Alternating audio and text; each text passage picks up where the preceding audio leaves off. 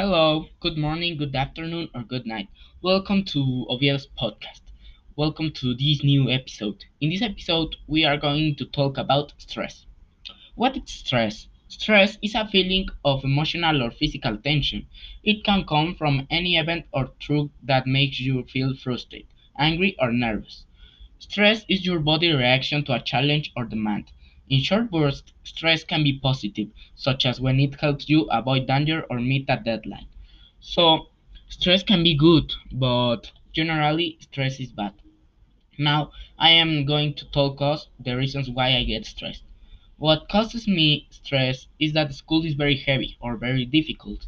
Sometimes teachers leave a lot of homework and I get stressed because it is a lot of work and I don't want to go wrong.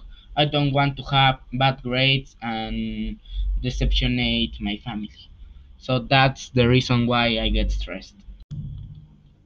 Okay, you are going to say, okay, I know what is stress, but how can I defeat?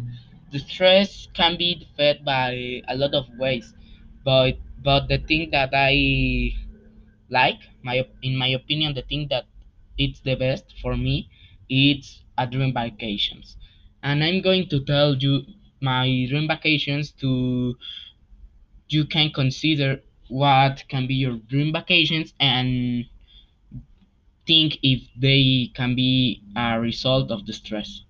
My perfect vacations will start on a plane. Traveling by plane is very fun and I like it that much.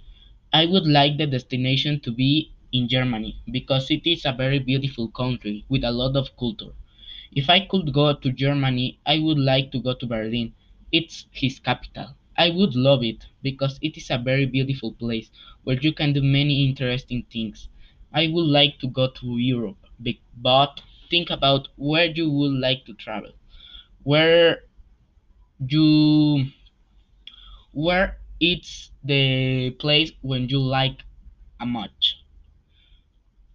and remember that every problem has a solution and that if you are stressed you can do things that you like to don't feel stressed.